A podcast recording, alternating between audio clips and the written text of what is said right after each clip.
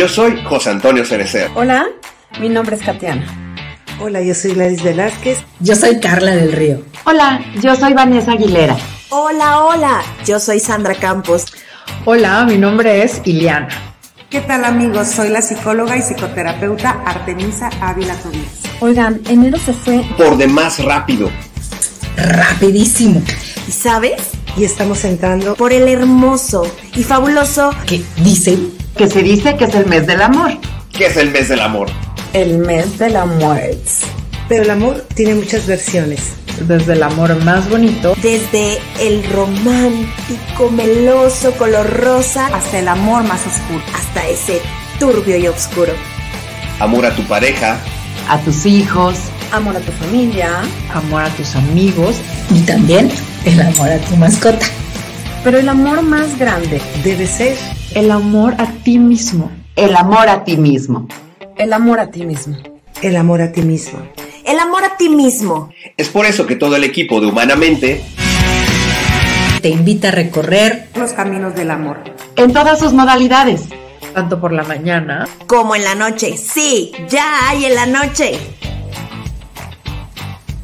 El amor estará con nosotros con muchos temas interesantísimos. Así que ya lo sabes. Por eso los esperamos en punto de las 11 de la mañana. 11 de la mañana. 11 de la mañana. 11 de la mañana. De lunes a viernes. Y ahora en la noche. Ah, y los jueves 8 de la noche.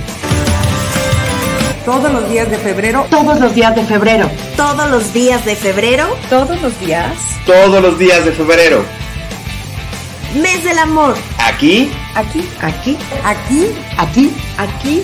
Aquí. Aquí. En humanamente. En humanamente. En humanamente. Humanamente. En humanamente. En humanamente. En humanamente. En humanamente. Te estamos viendo.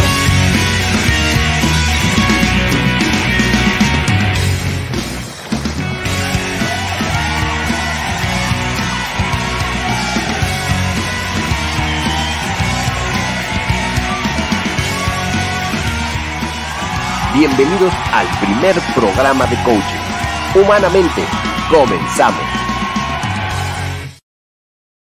Amigos, ¿cómo están? Muy buenos días. Los saluda José Antonio Cercer. Ya estamos en este martesito 16 de febrero. Qué rápido se nos está yendo el, este, el año. Ya, ya, vamos, ya vamos a la mitad del segundo mes y ¡ah! se está poniendo huge. Y hoy, obviamente, no se puede poner menos que eso. ya hemos platicado, amigos, este, de toda la parte eh, extraterrestre, toda la parte. De, tenemos que hacer un programa de las teorías, teorías, conspiranoicas, porque sí, oh, sí, mucho, mucho, mucho que, este, que, que platicar al respecto.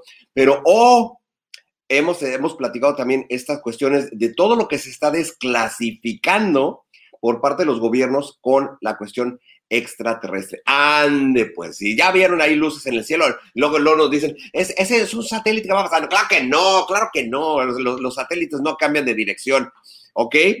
Porque ya, acá en Ensenada, no crean, sí, ya me ha tocado un par de veces, así como ver la lucita y pasando por acá, y toman, es un satélite, no es cierto, no es cierto, ya yo sé cuándo son, cuando son otras cosas, pero bueno.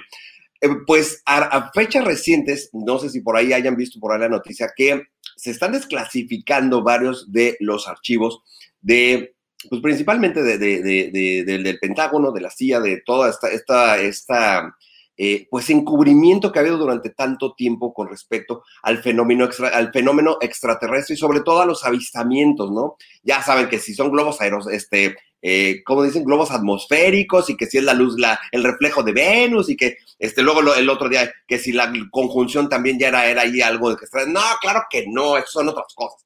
Pero bueno, para este tema, pues obviamente está acá con nosotros el, el experto, obviamente, mi querido Leobardo Peña. Leobardo, ¿cómo estás? Buenos días. ¿Qué tal, José Antonio? Es un gusto volver a conectarnos, eh, sobre todo para hablar de estos temas tan interesantes y que producen, producen mucho interés y, y son tan controvertidos, ¿no? Muchísimas Así gracias. Es. Así es, no, pues encantado de que estés acá otra vez con nosotros, porque si este tema, la verdad es que no es, eh, es atemporal, a pesar de que ahorita estamos con el tema de, de, la muerte y que los corazones, pero ah, es que también hay acontecimientos extraterrestres en los 14 de febrero, sí, claro que sí. Exactamente, y eso me recuerda mucho a el evento que sucedió aquí en la Ciudad de México el 14 de febrero del Ujú. año 2000, ¿no? ¿Quién se imaginaría que un 14 de febrero iba a llenar las planas de algunos eh, diarios eh, de publicación eh, impresos con el ovni de la amistad, ¿no? Curiosamente, con este tema que, que mencionas, ¿no? Y precisamente es uno de los casos, eh, tal vez de los más importantes aquí en México, porque eh, fue documentado, fue documentado eh, sobre todo por actas eh, pues, judiciales, porque el ovni que apareció en la zona de Azcapotzalco, muy cerca de donde vivía yo antes, pues es algo interesantísimo porque los testigos fueron policías, ¿no? Que estuvieron siguiendo a la- al mejor estilo de las películas, siguiendo este ovni y que aterrizó en la vocacional 8, ¿no? Que es de la misma zona de aquí de- del norte de la ciudad, Azcapotzalco, y bajó, aterrizó en una cancha de, de esta, de esta institución de la vocacional. Hay testigos, hay testigos. Hay una mujer, la persona que, que cuidaba la escuela, la portera, ¿no? La- y, este, y los, eh, los policías. Eh, pues es un caso sumamente extraordinario porque, como menciono, está ya en actas judiciales de la policía. Ok, ok, eso, eso es, nunca había yo escuchado o el que hubiera aterrizado y lo hubieran visto. ¡Oh! Eso nunca lo había yo visto. Ok, ok, eso está buenísimo. Se han hecho muchas investigaciones. Yo realmente viví a 10 minutos de la zona, ¿no? Ajá, Y ajá. realmente eh, sí, eh, hay un área muy eh, grande de que son los terrenos de la vocacional, donde Ajá. hay una cancha de fútbol y es ahí donde se, se dice, de acuerdo a los testigos, aterrizó. O sea, y había marcas, había, se hizo toda una investigación. De hecho, cuando se quería entrevistar a, pues, a la persona que cuidaba, realmente estaba muy afectada que renunció. O sea, tal efecto le causó que renunció. ¿no? Ok. Oye, yo nunca había sabido es- ese, ese, este, ese dato controversial de que hubiera una, una, deja tú que lo hubieran visto, que eso es como siempre como lo, lo, pues lo más normal, ¿no? De alguna manera, pero que de ahí a que hubiera aterrizado, ¡oh! esa parte sí no me la sabía. Eso sí no me lo sabía. Ahora hay efectos también muy interesantes dentro de esas investigaciones que se realizaron en ese año 2000, porque los, eh, los policías, dos policías que estuvieron en esa persecución del ovni, eh, pues hubo efectos que se dieron cuenta que los aparatos eh, electrónicos eh, tuvieron una falla, sobre todo sus relojes. Aquí lo particular es que los dos policías, uno tenía un reloj de cuarzo y otro digital, y quedaron precisamente sus, eh, sus relojes a las 2 de la mañana, a las 2 de la madrugada, Ajá. dejaron de funcionar. Y bueno, hasta la fecha que se fueron entrevistados, eh, prácticamente años después, mantenían ya guardado su reloj como un recuerdo a las 2 de la mañana aproximadamente. Y otros aparatos, por ejemplo, las radios, la batería, eh, Mm. todo quedó descargado.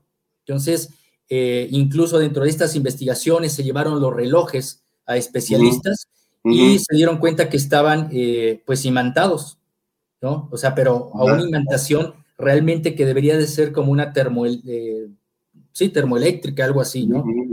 Y, y eso, eso causó mucho, mucho ruido. Claro, y fí- fíjate que sí, siem- siempre como uno de, los de los factores comunes este, de, de cuando son los avistamientos, incluso, este, esta cuestión de que, de que los instrumentos dejan de funcionar. Exactamente. Hay muchos eh, conceptos que se manejan dentro de los testimonios, ¿no? Lo vemos en películas, ¿no? Ya ves que hablamos mucho de películas y hay casos, hay casos de estos encuentros de- del tercer tipo, que es cuando te encuentras con la nave ya directamente cercana, y eh, como la película de encuentros cercanos del tercer tipo de Steven Spielberg, cuando el- al testigo le quema la mitad de la cara, ¿no? Ah, hay sí, es cierto, es cierto, sí, sí, sí, sí, sí. Hay efectos, hay efectos. Conocí a un gran amigo que ya partió, que es eh, un- fue un gran periodista, el creador de la nueva era OVNI en México, que es de don Luis Ramírez Reyes, que precisamente eh, tuvo, tuvo eventos así y tuvo ciertas quemaduras en, en la piel. ¿no? Él nunca lo dijo, nunca lo dijo, obviamente, pues esto lo, lo hablábamos en charlas privadas y todo, pero eh, fue algo extraordinario también, siendo de los testigos también de, este tipo de cosas, ¿no? Y periodista. Sí, claro, pues es que esa, es la parte más, la más, la parte más interesante. Digo, ya hemos hablado muchas veces de, las experiencias de, este, de Sixto Paz con J, bueno, más bien de JJ Benítez con, con Sixto Paz, pero, pero para que nos vean que esto no es nada más la cuestión de, de, de, que lo platicamos aquí, no, no, no, no, no, no, no, aquí está documentado precisamente esta parte de, de moviliza un ovni a los policías, esto fue el, bueno, esto ya salió la noticia el martes 15 de febrero del 2000. Sí, un día después, exactamente. Exacto. Exactamente, y aquí está el testigo, está la zona de, de las oficinas de, de la policía uh -huh. y todo lo que acabamos de comentar, ¿no? O sea, todo está eh, totalmente documentado y, y, y, registrado en actas, en actas policíacas. Es decir. Eh, esto fue abierto. Es, es decir, hay, hay, aquí con el tema que, que vamos a abordar el día de hoy es muy interesante porque pues ya hablar del año 2000 es una época totalmente nueva, ¿no? Porque uh -huh. hay mucha información que eh, hablaremos un poquito más adelante acerca de que existen instituciones eh, del gobierno norteamericano que exigían eh, prácticamente a todos los países que informaran sobre estos acontecimientos en cualquier época eh, que sucediera, Y esto tenía que ver con el Pentágono, con eh, el Instituto de la de Defensa Armada de los Estados Unidos, y es muy interesante porque ellos siempre se han interesado y esto no fue clasificado por la CIA, ¿no? O, o no lo sabemos, ¿no? Porque eh, realmente entre el finales del 2020, principios de este año, 2021, se comenzó a desclasificar misteriosamente por la CIA. Tú sabes que como investigador yo eh, tengo el, el, el, sano ejercicio de la duda pero una, claro. una duda muy, eh, pues, eh, con una referencia hacia, hacia hacer conciencia, ¿no? No dudar por dudar, ni creer por creer. Pero Exacto. creo que muchos de estos casos tienen que ser totalmente analizados. Y cuando hablamos, ahorita que mencionabas acerca de las conspiraciones, ¿no? He estado okay. participando en algunas reuniones de ello y hemos hablado hasta dónde realmente eh, es el interés de los gobiernos por dar a conocer estas eh, informaciones o qué hay detrás de, de, todo este interés, porque si siempre lo han negado, ¿no? Uh -huh. Desde la época de Roswell de 1947, sí. que es el caso más controvertido y el más manoseado, el más manipulado, uh -huh. eh, y del que se ha hablado tanto. Entonces, ¿por qué la CIA, eh, una de las instituciones eh, que yo diría más riesgosas, ¿no? Que ha, -huh. que ha estado infiltrada eh, conociendo todo este tipo de informaciones, ¿por qué se atreve a desclasificar? ¿Por qué eh, desde hace tres años a la fecha, cuatro años a la fecha, el Pentágono, que siempre ha dicho que estos fenómenos no existen, uh -huh. eh, ¿por qué ahora están abriendo sus puertas a esta información? Yo claro. creo que no hay nada nuevo. Yo creo que no hay nada nuevo, solamente estamos destapando un hilo conductor. Exactamente. Sí, pues es que ahorita lo que dices, la parte, la parte de Roswell, sí, ha sido, ha sido como yo creo que el caso icónico y yo creo que de, de, de donde empezó toda esta, toda esta parte del encubrimiento, porque finalmente, este, a, partir de, a partir de ahí es también de donde empieza toda la cuestión de este, de, del famosísimo proyecto Libro Azul, o sea, todo lo, que, lo que hacía este Allen, Allen Hynek de, de, empezar con, toda la, con todas estas, estas investigaciones, justamente. Allen Hynek, para las personas que pues, se van interesando en estos temas, era un astrónomo, eh, asesor precisamente del gobierno estadounidense, y bueno, él no creía en el fenómeno ovni, sino hasta que fue testigo, de hecho, él participó físicamente en un extracto de la escena de encuentros cercanos del tercer tipo, uh -huh. y como menciono, eh, esto no es nada nuevo. Si, si, siempre los gobiernos han mantenido esto en secreto, en manipulación, en desacreditar, ¿cómo es posible que precisamente en aquellos años, eh, eh, pues el doctor Allen Hynek haya participado eh, en la elaboración de protocolos, ¿no? De la investigación de este fenómeno aéreo anómalo, como actualmente se le está reconociendo. Ya no es solamente los ovnis, sino ya esto está influenciando no solamente la, la, parte militar. He tenido la oportunidad de hacer entrevistas, de hablar acerca de estos temas, en cómo eh, abiertamente la aeronáutica, ¿no? La aviación civil está muy preocupada precisamente porque hay demasiados avistamientos. De hecho, hay muchos testigos de personas que a través de su ventanilla, ¿no? Eh, pueden captar eh, estos eh, objetos, ¿no? Entonces, por, eso, por eso hoy el OVNI cambia a, a, este evento de los objetos anómalos aéreos y que son investigados por diferentes instituciones. También algo que es bien importante y que valdría la pena ponerlo ya totalmente sobre la mesa es que en Sudamérica es donde realmente se han abocado las instituciones eh, militares, de aviación y la sociedad civil a ser instituciones de investigación con la sociedad. Y desgraciadamente aquí en México no la tenemos. Pero hubo, hubo una institución. En la época eh, de López Portillo, eh, yo tuve la oportunidad de, compartir la mesa con dos ex militares retirados mexicanos que obviamente por razones de propia seguridad, confianza, no, mencionamos. no, mencionamos, pero de viva voz, esto no lo leí, no me lo platicaron otras personas, yo platiqué de frente con estas personas y había una institución precisamente que se encargaba de registrar y después de pasar los datos precisamente al gobierno norteamericano. Porque antes de hablar de esta desclasificación de estos documentos eh, de la CIA en este año, Podríamos hablar de casos como los que menciono, de los estrellamientos, ¿no? O sea, no solamente es el Roswell, sino que ha habido estrellamientos de otras, eh, de estos objetos que ciertamente han sido naves. Y aquí en México tenemos varios casos, varios casos. Eh, uno de ellos lo hablé en el programa nocturno, ¿no? De Humanamente, el de Huehuetoca, Estado de México. Pero el caso de 1977, aquí en Puebla, en la Sierra de Puebla, eh, fue un caso totalmente documentado en donde eh, pues los militares norteamericanos entraron en acción. Y algo que me platicaban pues estos personajes es que en San Luis Potosí hubo otro estrellamiento de una nave y ellos recogieron los cuerpos. Ellos recogieron los cuerpos.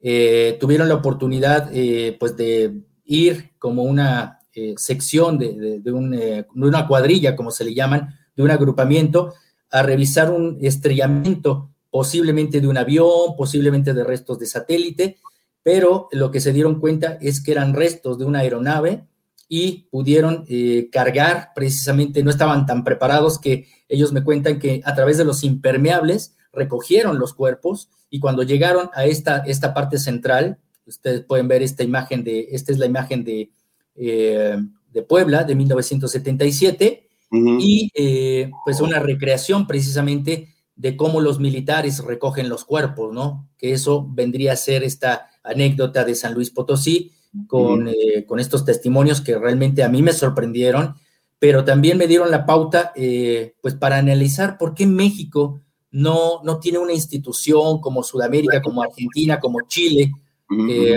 para estudiar este fenómeno. Eh, por ahí tenemos, eh, también te, envío un video, eh, José Antonio, porque aquí no se ha desclasificado, aquí se ha filtrado de una forma muy natural. Por ejemplo, pues en Campeche había militares que estaban revisando este, campos de, cultivo, ¿no? en contra del narcotráfico, y precisamente ellos pudieron grabar una flotilla, ¿no? De ovnis eh, me parece que esto fue entre el año 2003, 2004, si no mal recuerdo.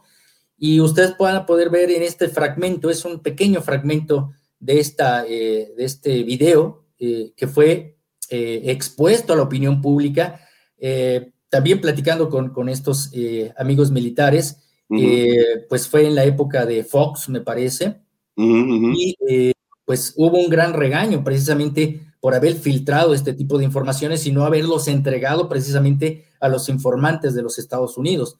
Esto se proporcionó al periodista Jaime Maussan y recibieron varios regaños. Entonces, todavía estamos eh, buscando el encuentro con estos pilotos porque sería muy interesante escuchar su testimonio.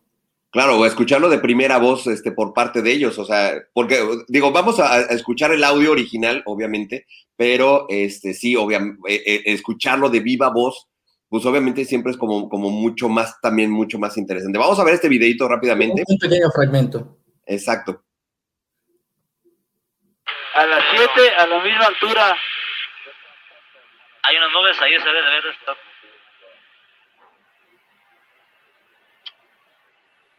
Aquí ustedes pueden ver algo que se trató de desacreditar, con decir que eran eh, pues eventos atmosféricos de hielo. ¿Y cómo, las 7, 8 de la ¿cómo va a ser esto?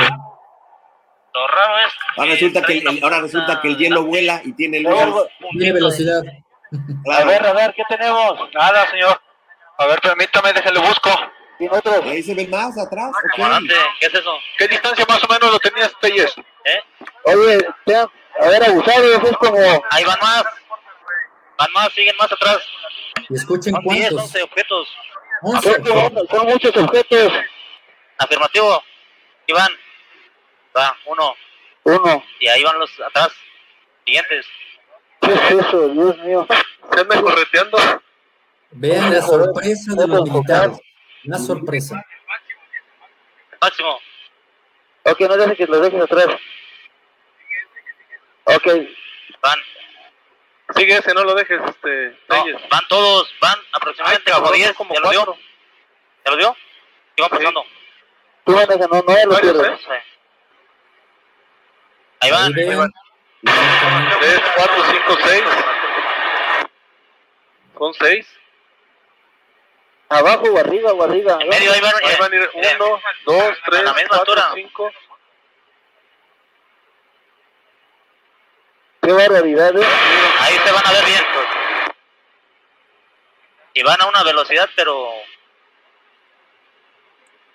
1, 2, 3, 4, 5, 6, 7, 8 en la pantalla. Síguelo, no lo cierras. ¿Están a la misma altura este Telles? Afirmativo. Poquito, arriba, arriba, arriba. 8, Yo creo que 9, con 10, esto 11 tenemos- contando toda la cola. Ok. 2, 4, 6, 8, 10. Sí, yo creo que con esto tenemos porque eh. Ahí está. Sí, porque, Porque si es, no- es- es muy interesante, es muy interesante porque esta desclasificación, eh, hablando de, de Estados Unidos, eh, pues ciertamente incomodó, incomodó este video que salió libremente al público, pero eso eh, tiene mucho más credibilidad, es decir, salió a, a- a- a la luz pública sin ninguna intención y sin ninguna mala intención. Claro. Porque eh, cuántos años hemos mencionado al principio de, de la entrevista, eh, si ya existía el libro azul, eh, el proyecto, este, todos estos tipos de proyectos de protocolos, ¿no? Y ahora, de cuatro años a la fecha, eh, pues el Pentágono, la institución que ha manejado mucha información acerca de este tema, pues argumenta que realmente está invirtiendo millones en la investigación del fenómeno ovni. ¿Cómo puede ser posible que estén invirtiendo cuando siempre lo han sabido? Ahora eh, también han eh, eh, pues afirmado ya y declarado que pues pilotos, pilotos eh, aéreos militares han sido testigos precisamente de los avistamientos ovni. Y eso dio pie a que también se dieran a conocer por lo menos tres videos del año 2004 y 2005. Ahí tú tienes también una imagen precisamente acerca de este, eh, pues de estos eventos que se empezaron a desclasificar. Mm, Y obviamente eh, es, es la pregunta que debemos hacernos. ¿Por qué este tipo de, eh, pues de, de, de sugerencias, ¿no? De que realmente ellos están desclasificando. Es algo muy, muy interesante. ¿Qué interés tienen porque esto se abra? Una de las cosas que siempre hemos, eh, también como investigador, como testigo de la experiencia de contacto, es que tenía que llegar el momento en que esta línea tan delgada se rompiera, ¿no? Porque Sí. ahora los medios de comunicación eh, ya no se puede ocultar absolutamente nada. Eh, hay un pequeño grupo eh, de contacto con el cual estoy participando y estamos colaborando, estamos pues ha- haciendo varias actividades en donde precisamente eh, pues una de mis sugerencias que le hago al grupo es que maneje los protocolos precisamente de contacto, eh, lo que son eh, las partes de eh, poder verificar, poder corroborar a través de avistamientos previa cita y es muy curioso porque también ellos tienen sus propios, sus propios testimonios, sus propios mensajes y sobre todo han tenido la oportunidad de grabar las naves, ¿no? Y sobre todo que se vuelvan investigadores también, porque el testigo eh, se vuelve investigador y el investigador tiene por forzosamente también tener que ser testigo. Entonces es muy interesante que actualmente eh, pues haya desclasificación precisamente de, de todos estos eh, pues eventos y hay muchos, muchos que se han ido desclasificando, ¿no? Por ejemplo, tenemos pues noticias, por ejemplo, de Tailandia, por ejemplo, algunos de Texas, ¿no? Por ejemplo, de 1957, en donde militares fueron seguidos y también pudieron perseguir ¿no? Eh, a, aeronaves eh, pues no, no humanas, ¿no? piloteadas por estos seres que ya están visitándonos de tiempos inmemoriales. Y es muy interesante porque en estos eh, documentos desclasificados, pues no, no se ha censurado incluso hasta los nombres, hasta los nombres de los testigos. Otros de los casos también muy interesantes, pues es el caso de Nuevo México, de un pues, policía, ¿no? Allá en Socorro, Nuevo México, que es el caso de Loni Zamora, en donde él eh, cuenta una anécdota en que estaba persiguiendo a una persona que había infringido la, velocidad y de pronto se encuentra eh, con este objeto que lo hace pararse intempestivamente y ser testigo precisamente del aterrizaje, ¿no? Entonces, eh, son eventos que se van documentando y que son muy interesantes.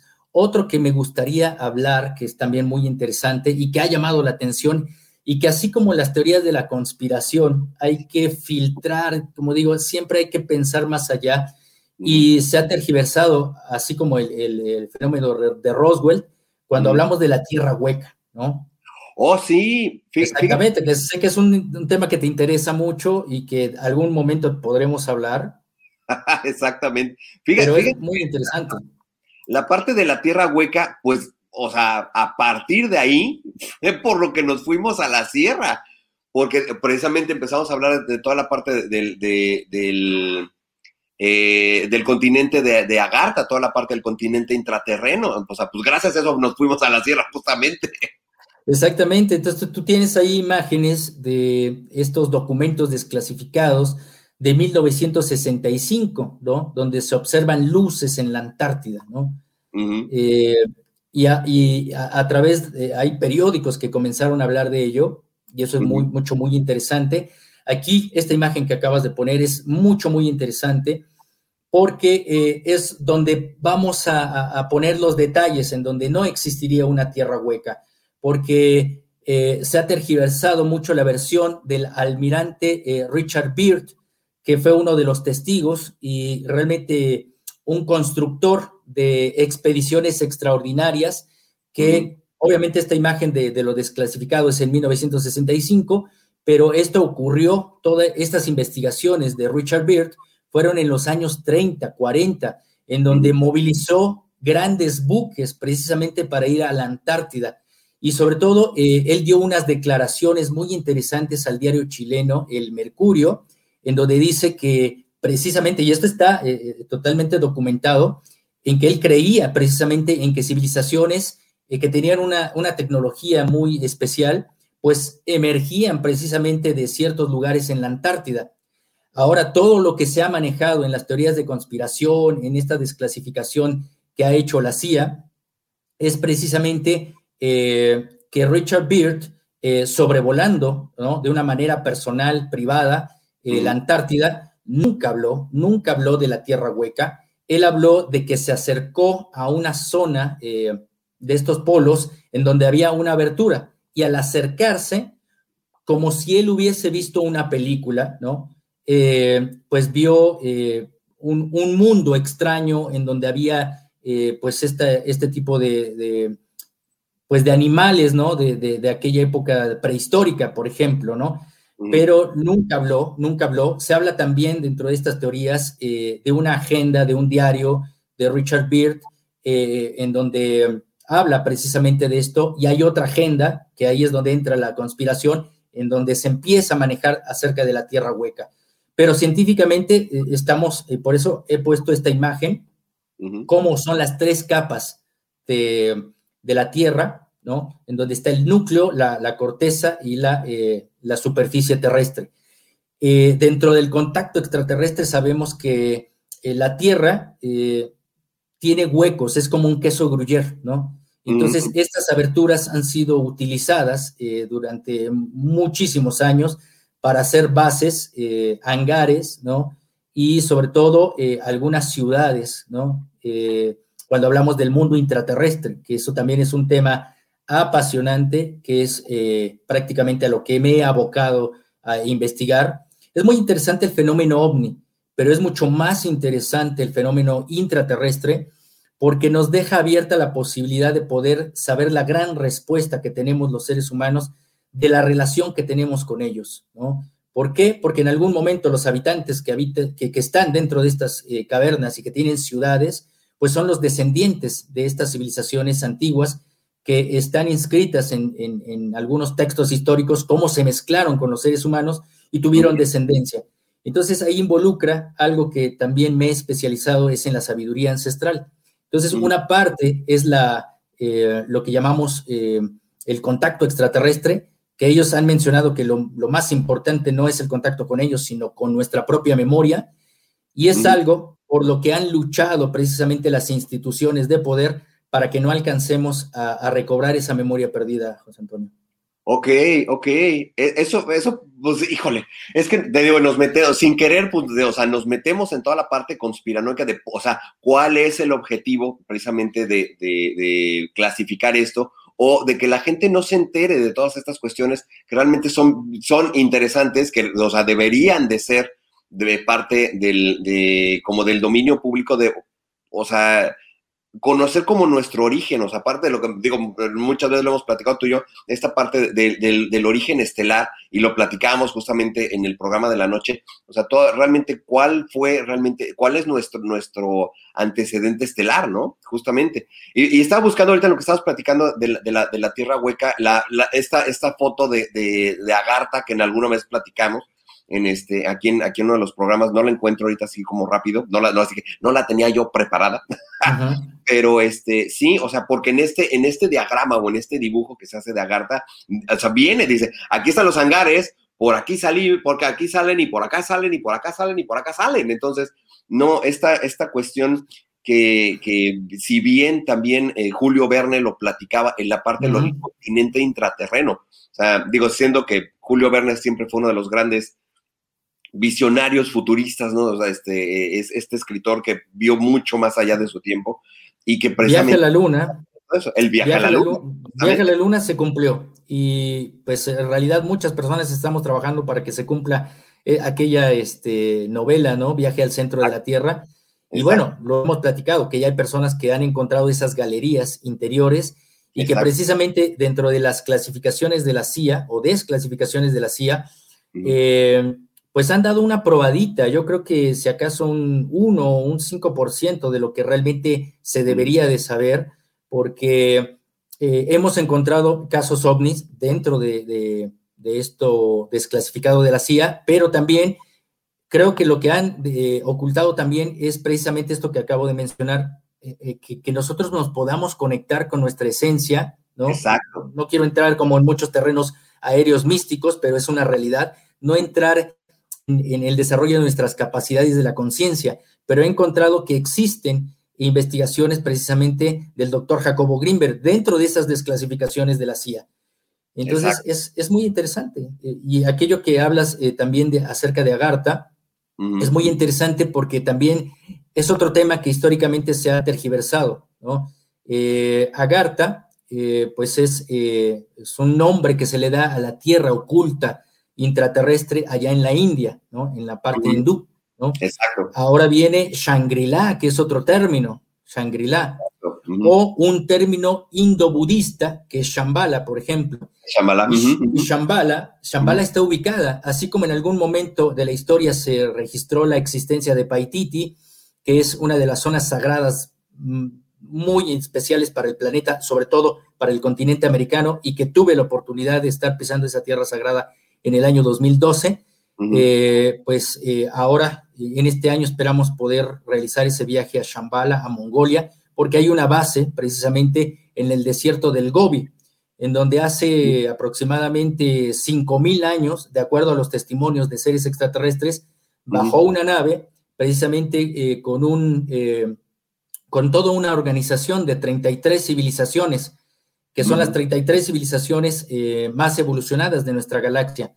Pero hubo ciertas conflagraciones, ciertas peleas, ciertas distorsiones en estas historias, lo que llamamos las guerras de las galaxias, ¿no? Eh, que están inscritas en el Maharata, en el Ramayana, y pues una de estas, eh, pues, razas, que fueron los Oriones, sobre todo en esta parte también conspiranoide, reptiles, que no siempre son reptiles de la raza, de, bueno, de todo este cúmulo de razas que provienen de Orión, eh, se sacó precisamente a los Oriones de esta comitiva de 33, solo quedaron 32, para que en su momento la, la humanidad pudiera acceder a su memoria y pudiéramos eh, participar como, eh, como parte integral de esta comunidad estelar y fuéramos la raza 33 agregada que es muy curioso porque también dentro de estas desclasificaciones, y esto lo he hablado en algunas conferencias, hay una eh, piloto, ¿no? Astronauta, María este, Popovich, ¿no?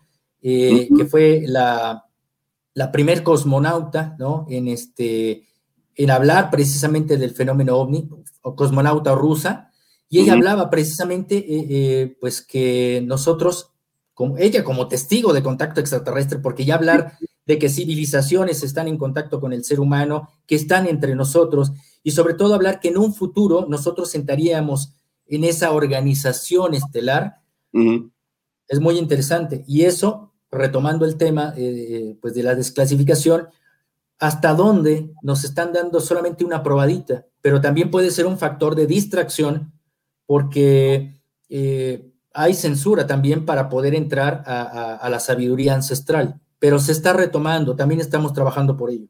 Claro, fíjate que me, recuerdo mucho la conferencia de prensa precisamente que dio esta cosmonauta, porque ella se pone incluso hasta mal, se desmaya durante, durante la conferencia. No, no, eso fue en los años 80. Eh, Stephanie Piper, Stephanie Piper, sí, sí, así se ah, llama. Eh, era una es cosmonauta del Atlantis en 1984, en donde precisamente ella está dando una declaración y ella también, o sea, algo vio, algo recibió, ¿no?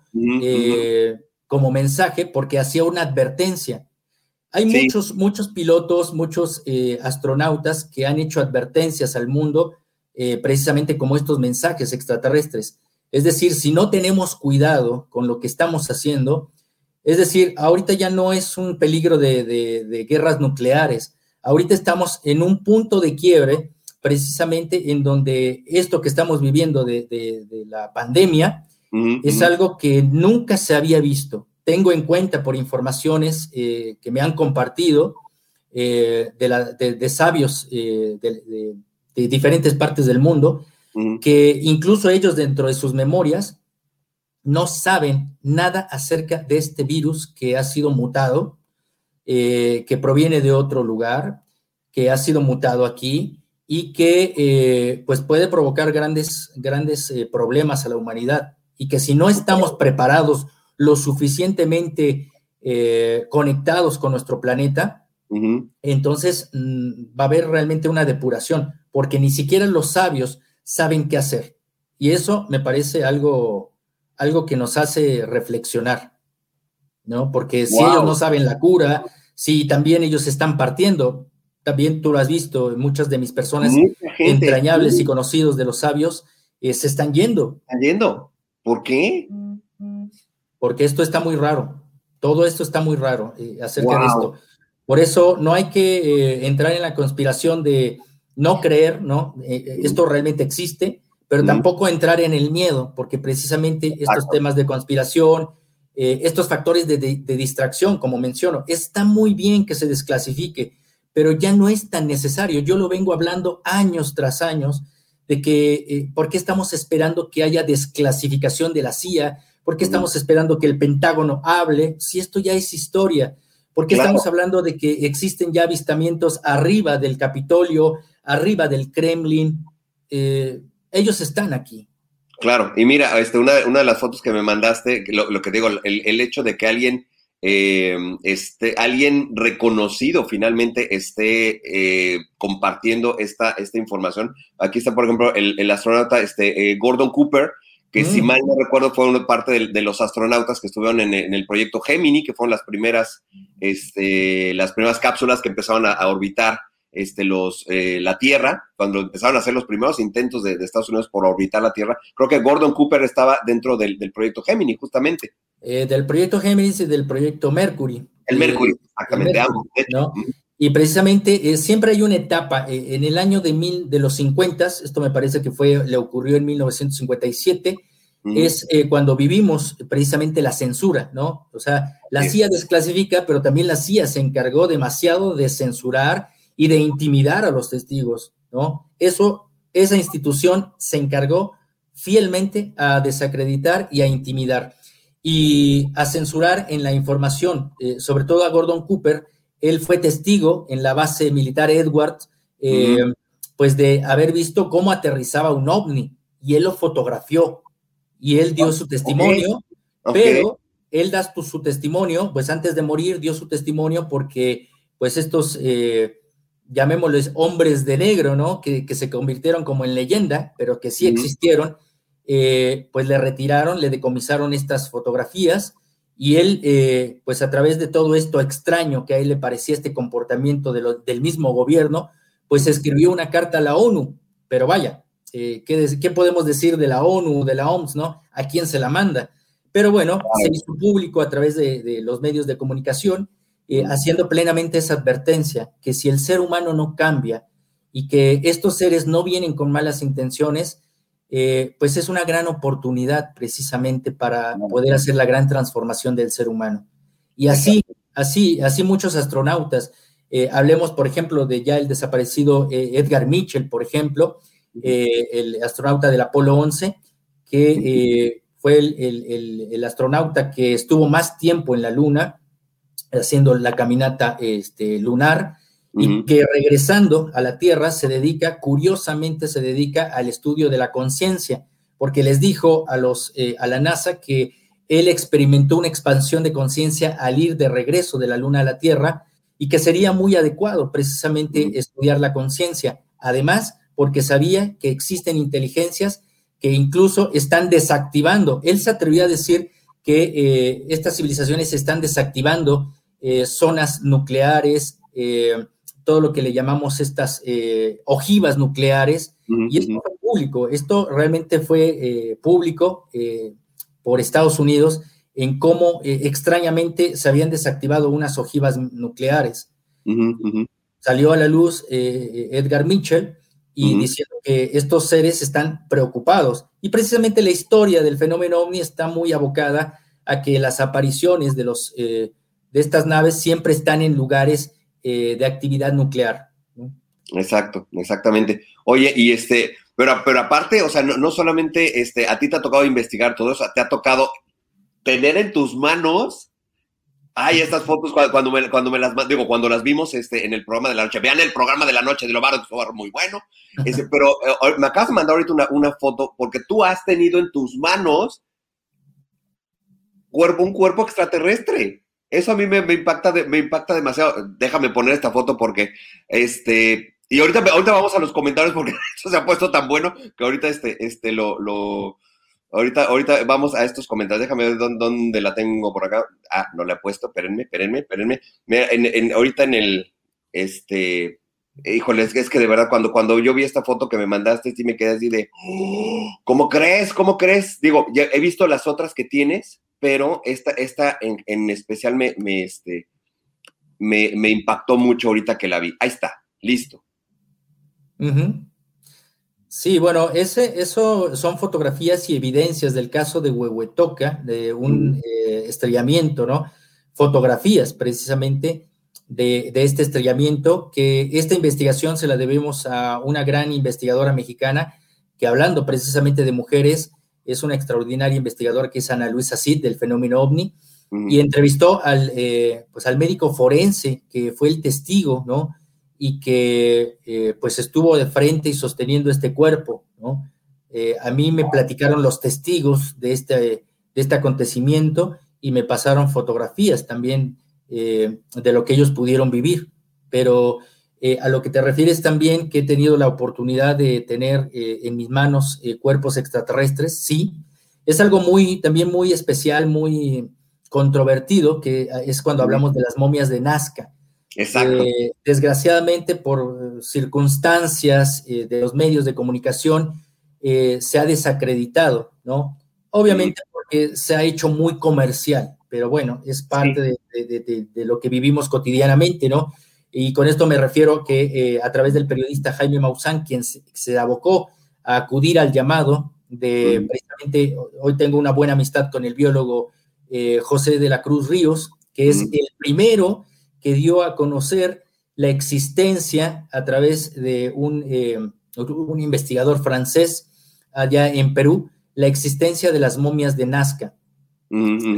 Desacreditar, esto también seguramente estuvo investigado por, eh, por las instituciones de los Estados Unidos, solamente que hoy se está reestructurando, eh, bastante Estados Unidos se está reestructurando, entonces no ha habido mucho movimiento, pero en realidad eh, yo podría decirles que todas esas personas detractores, como menciono, uno no puede negar por negar ni creer por creer, pero muchos de los detractores solamente hablaban, eso no es cierto, eso es falso, eh, eso está construido, eso está, es, es un gran engaño.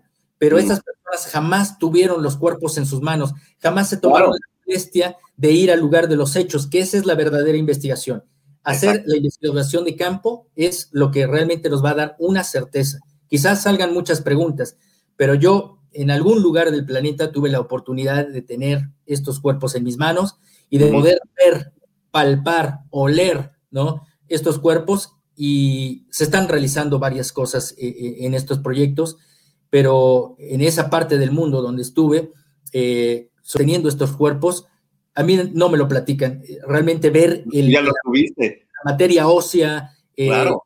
el tejido, eh, es, es, algo extraordinario, es algo que, que, no podría describir, pero yo creo que vamos a tener mayores noticias en el futuro, pero la realidad extraterrestre eh, nos va verificando, porque también he tenido informaciones eh, eh, que me han llegado, ¿no? De preguntar a, a, otras personas, de los sabios ancianos de, de otras partes del mundo, uh -huh. y ellos eh, han dado su respuesta. No me la han dicho físicamente, me la han enviado eh, de alguna forma o me la han compartido uh -huh. donde precisamente hablan que estas razas sí existieron en la antigüedad, que ellos sí tienen registro en sus anales de la historia, en sus tradiciones orales.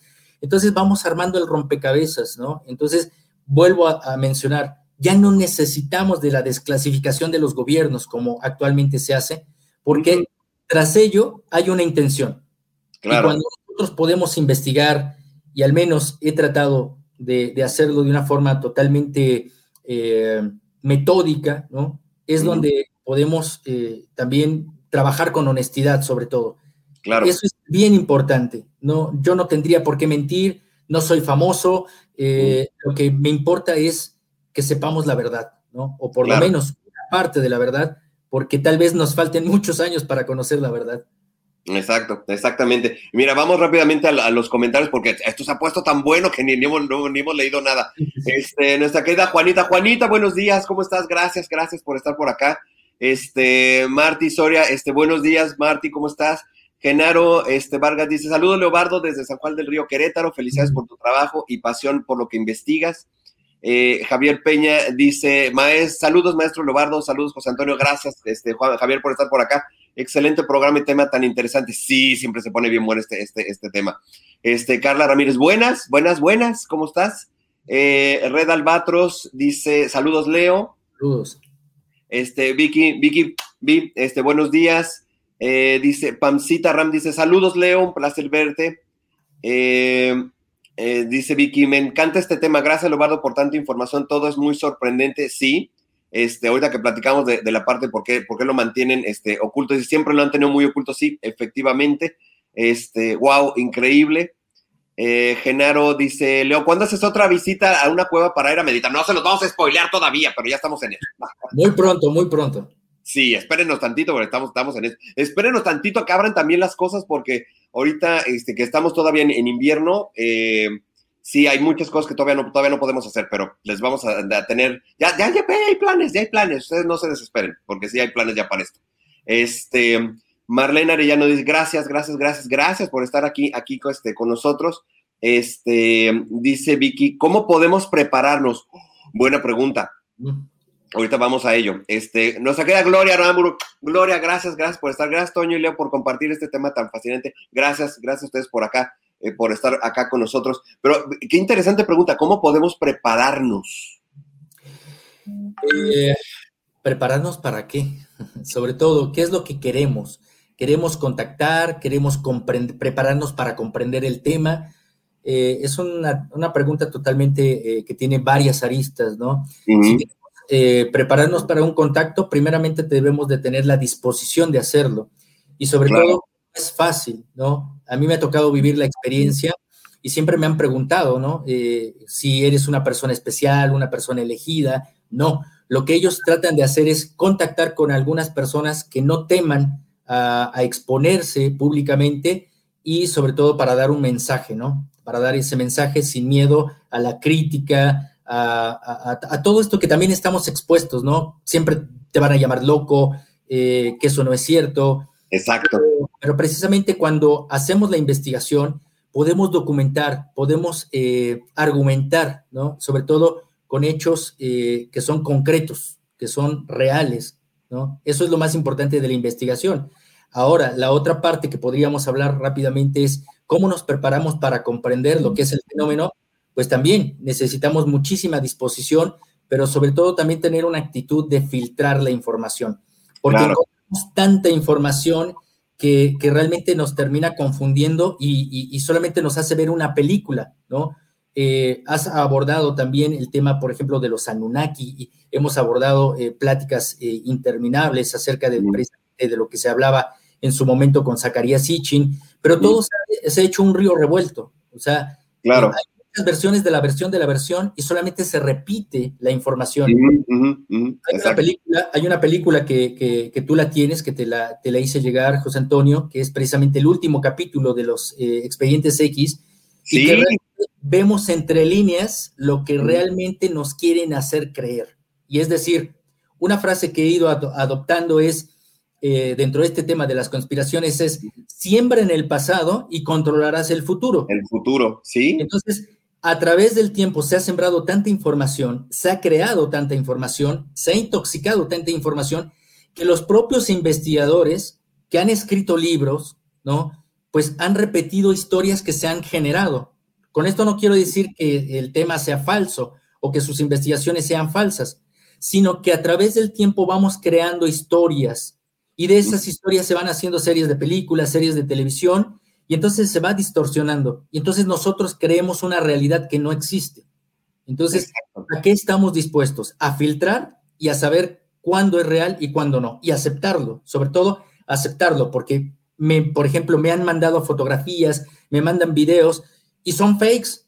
Y, y cuando le digo, he hecho este análisis y es un fake, ah, no, es que tú no crees, es que llevas la contraria. No, no, no, es que se trata de, de razonar, porque el tema claro. es sumamente importante para la humanidad. Así es, así es, así es.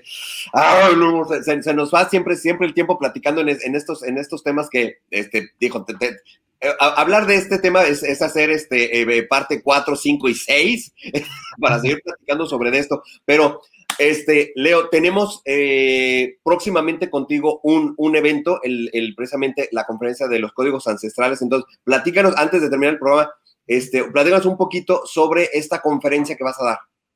Bueno, va a ser una conferencia que la tenemos eh, proyectada para este viernes eh, 19 eh, de febrero, a partir de las 7 de la noche, eh, hora de, de, la Ciudad de México. serían las 5 de la tarde, ¿no? Las 5 de la tarde, hora del Pacífico, uh -huh. en donde estaré compartiendo todo lo que es una investigación, ¿no? De las todo lo que es la documentación y también lo que, los mensajes de, lo que hemos recibido acerca de los códigos ancestrales y lo que es la búsqueda extraterrestre. Eh, yo también la he titulado como la respuesta, porque muchas veces eh, las personas me preguntan, y bueno, ¿por qué se están contactando? Entonces, eh, tiene que ver con el despertar de nuestros códigos ancestrales, tiene que ver con investigaciones científicas, tiene que ver eh, con, con, la sabiduría ancestral en cómo podemos despertar precisamente esos códigos ancestrales, a qué se refieren eh, cuando mm. hablan de códigos ancestrales, cuál es su cosmogonía para llegar a tal interés eh, sobre el ser humano, por qué argumentamos que el ser humano es una profecía para el universo, por qué el ser humano también eh, argumentamos muchos testigos de contacto que somos un eh, proyecto genético. Entonces, de todo ello vamos a hablar de esta investigación totalmente documentada con imágenes, investigación totalmente pues, histórica, científica y de testimonio. Perfecto, perfecto. Entonces, amigos, ya saben, próximo 19 de febrero, este, al 7, 7 de, la, de la tarde, tiempo del centro, 5 de la tarde, tiempo acá del Pacífico. Este, esto va a ser en eh, grupo cerrado, precisamente este, por Zoom, este, para que puedan inscribirse. Mándenme inbox, el costo va a ser de 250 pesos para que puedan participar en esta eh, conferencia aquí con, así, acá abajito, acá con mi estimado Leo, para que puedan estar acá con, con todos nosotros. Mándenos inbox ya, porque este, luego este, hay Zoom nos pone como restricciones, es que el cupo va a ser siempre, siempre este cupo, cupo limitado. Así que este, apúrense y mándenos inbox para que puedan participar en esta, en esta conferencia. Pues mi estimado Leo, híjole, te digo que podemos seguirnos aquí tres horas, pero también sí, este, agenda, agenda llena. Entonces, eh, tenemos que seguir platicando de esto porque, pues, ay, es, hay mucho, mucho, mucho, mucho que, este, que, que platicar de este tema. Te agradezco mucho, José Antonio, porque eh, siempre las, eh, las, plataformas son bienvenidas para poder hablar de estos temas. Y pues a todos los lugares que me invitan, pues hablamos eh, con esa honestidad, con, sobre todo verificando, ¿no? O sea, no se trata solamente de contar las anécdotas, sino poder verificar y que estas experiencias den respuestas, den certezas, pero tenga una aplicación en la vida diaria. Siempre he dicho, si no tiene aplicación, vamos a ver una película y se acabó. Exacto. Y aparte de lo que dice, o sea, ya, ya que tanta desclasificación tienen, si hay chorro mil películas, y este, y además, eh, lo que hemos dicho en, la parte, siempre en las partes conspiranoicas, la mejor forma de ocultar algo es a plena vista, y pues ¿cuántas películas hay de extraterrestres? Exactamente. Y, el internet, y el internet está plagado también de ello, pero claro, y claro, es importante también, tiene su, su, su filtro también el internet. Exacto, exactamente. Miren, este nos, dice Vicky, este, gracias a los dos bendiciones, gracias Vicky por estar acá, acá con nosotros. Y este, Leo, pues agradecerte de nuevo, este, el que estés acá con nosotros, porque siempre se pone re bueno el chisme con esto. Y así que, y aparte, amigos, acuérdense el 19 de febrero para que estén en esta conferencia que la verdad es que va a estar sensacional, ¿ok? Leo, mil, mil gracias. Nuevo, gracias. Cuídate mucho. Nos vemos. Bye, bye, bye. Amigos, pues vamos terminando ya el programa porque esto siempre se pone huge. Así es que este, quiero, quiero recomendarles también y, e invitarlos a igual este, ahorita a la conferencia con Leo. Ya lo vieron ahorita, el que puedan participar con nosotros en esta conferencia. Este, se los, les voy a poner aquí la, la imagen, que pueden estar este 19 de febrero en punto de las 7 de la noche, tiempo del centro, 5 de la tarde, tiempo del Pacífico. Eh, como les comento, esta em, conferencia va a tener un costo de 250 pesos y para inscribirse nada más, mándenme inbox para que puedan participar directamente en, esta, en este eh, grupo y en esta conferencia que vamos a realizar, ¿ok? De igual manera, este, invitarlos a la eh, meditación, ya saben que siempre al final viene este, los, los, este, los anuncios parroquiales para que también puedan estar con nosotros en la meditación con eh, mi querida Ruth Cerezo. ¿Se acuerdan que hemos platicado de toda la parte del espacio sintérgico y de la teoría sintérgica? Para que puedan también ustedes estar con nosotros este próximo 22 de febrero, igualmente al, en punto de las 7 de la noche, tiempo del centro, 5 de la tarde, tiempo del Pacífico, para que puedan acompañarnos. Esto igualmente va a ser vía Zoom. Mándenos este eh, inbox esto es totalmente gratuito, esta, esta, esta meditación que nos está ofreciendo este, mi querida Ruth, para que podamos entrar en esta conciencia de unidad y entrar al espacio eh, sintérgico cuántico. Así es que se va a poner bien, bien, bien interesante. Así es que amigos, muchísimas gracias, muchísimas gracias por habernos acompañado. Como siempre, un gusto que nos acompañen. Este, Héctor Cambia. Héctor, ¿cómo estás? Este, igualmente, abrazos, abrazo, abrazo este, fuerte, mi querido Héctor. Gracias, gracias por estar, por estar aquí. Este, y pues amigos, agradecerles como siempre el que nos hayan acompañado en este, en este programa, porque siempre, ya saben que siempre se pone súper huge aquí, aquí el tema. Y pues nos despedimos por, por hoy, pero nos vemos, ya saben, mañana en punto de las 11 de la mañana, tiempo del centro de México, 9 de la mañana, tiempo del Pacífico, aquí en Humanamente. Cuídense mucho. Bye, bye, bye. Gracias por acompañarnos. Te esperamos mañana en punto de las 11 de la mañana aquí en Humanamente.